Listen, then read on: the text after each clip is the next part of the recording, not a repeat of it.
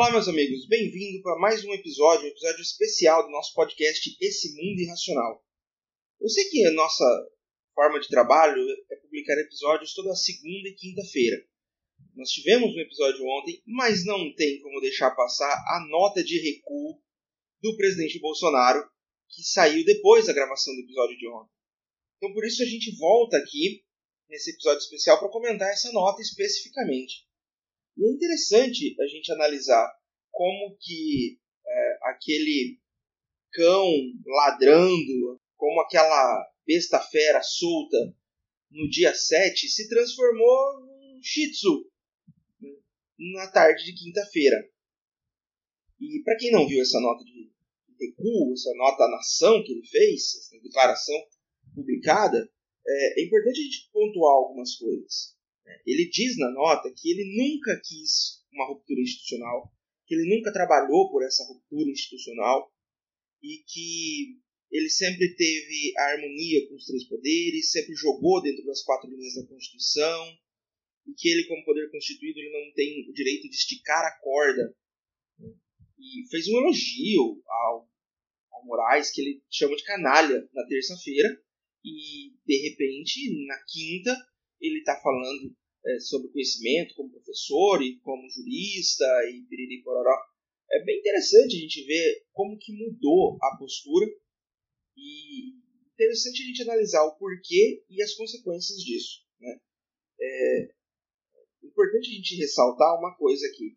Essa nota ela foi articulada pelo Ciro Nogueira, ministro-chefe da Casa Civil, que é do Centrão, que veio para o governo nessa parte de loteamento realmente do Centrão. E aí uh, foi o Ciro Nogueira quem chamou o ex-presidente Michel Temer para conversar, para tentar dialogar e organizar alguma coisa no sentido de pacificar um pouco a nação, no sentido de dar um pouco de estrutura para o Brasil. E o Temer assumiu, junto à CNN, em entrevista, que ele foi responsável por boa parte da escrita dessa nota. Então, boa parte do que está lá não foi escrito pelo Bolsonaro ou pelos seus assessores diretos ou mesmo pelos seus filhos, que costumam assinar algumas das notas do Bolsonaro, mas sim pelo ex-presidente Michel Temer.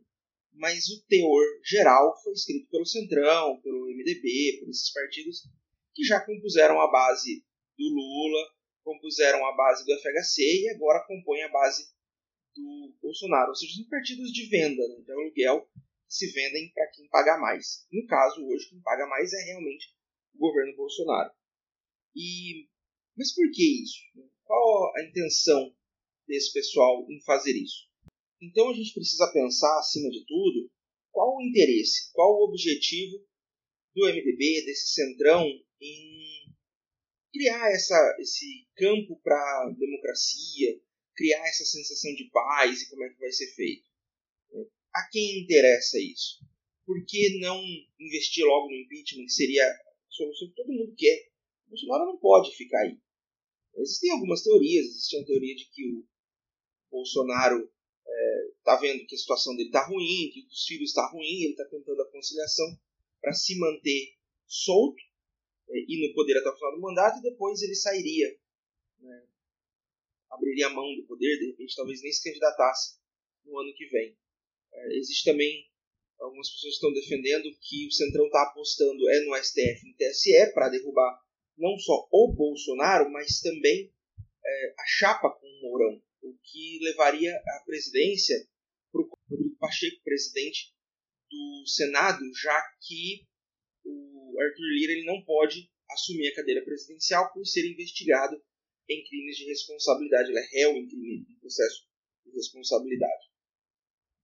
E além das, uh, do que pode acontecer e dos motivos que levaram, tem uma outra consequência. Essa aí a gente tá é rindo mesmo. Né? O pessoal tá às gargalhadas, porque é cômico você ver os bolsonaristas se desesperando. O pessoal tá chorando nas redes, o pessoal tá, é, não sabe o que fazer, eles estão perdidos. Não tem ideia de para onde é que eles vão, porque eles estão é, sem chão, sem rumo. O cara convoca, fala que vai ter revolução, faz um discurso inflado, é, fala que vai invadir, fala que não sei o que, e aí de repente, dois dias depois, ele.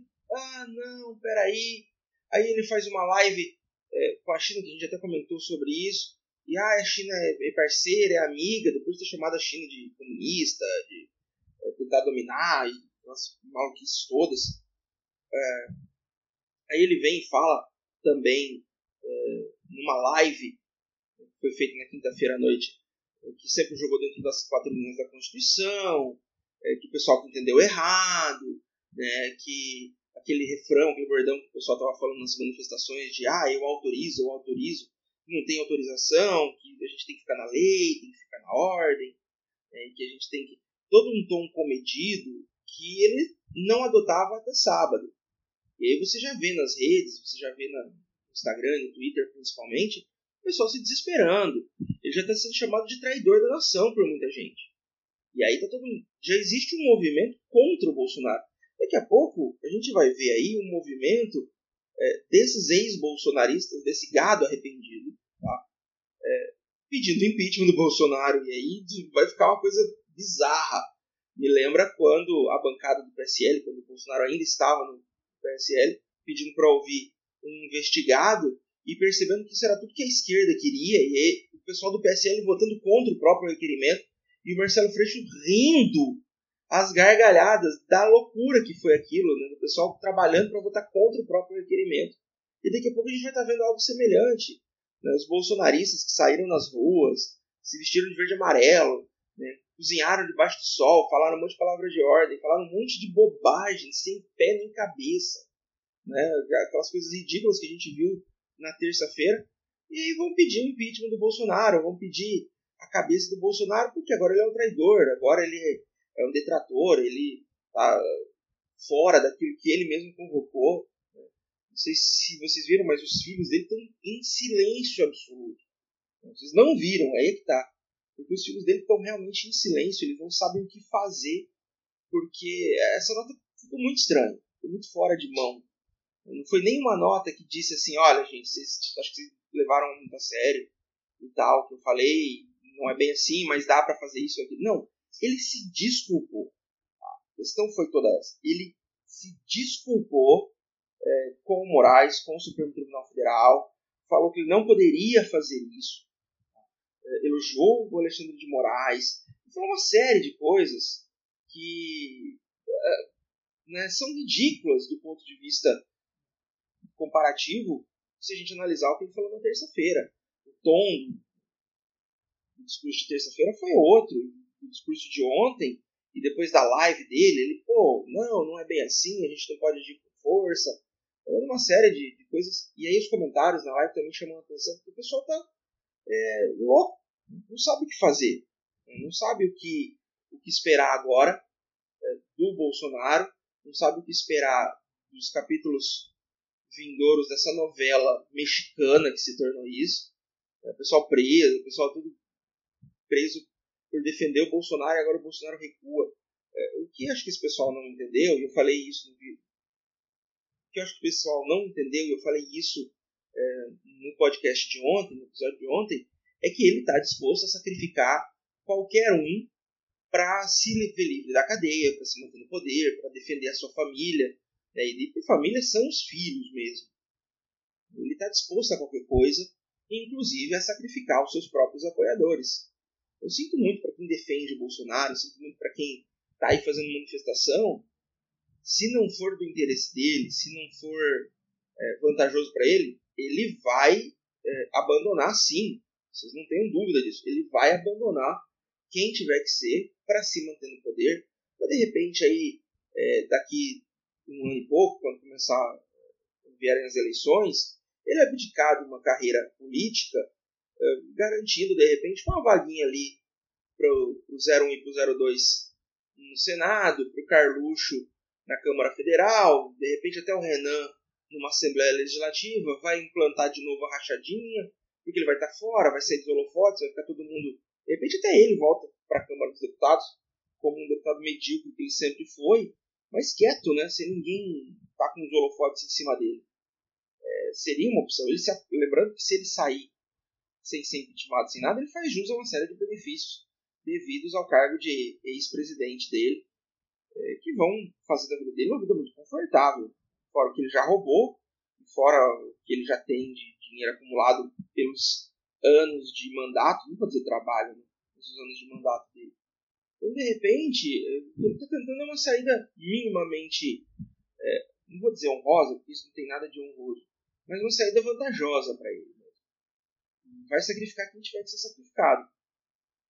E a gente espera, é óbvio que isso inclua essa mudança de postura, essa assunção do governo por essas forças é, do centrão e esse pessoal que fica sempre por trás dos bastidores do poder, que resulta em melhora de vida para a sociedade, melhora de vida para a população.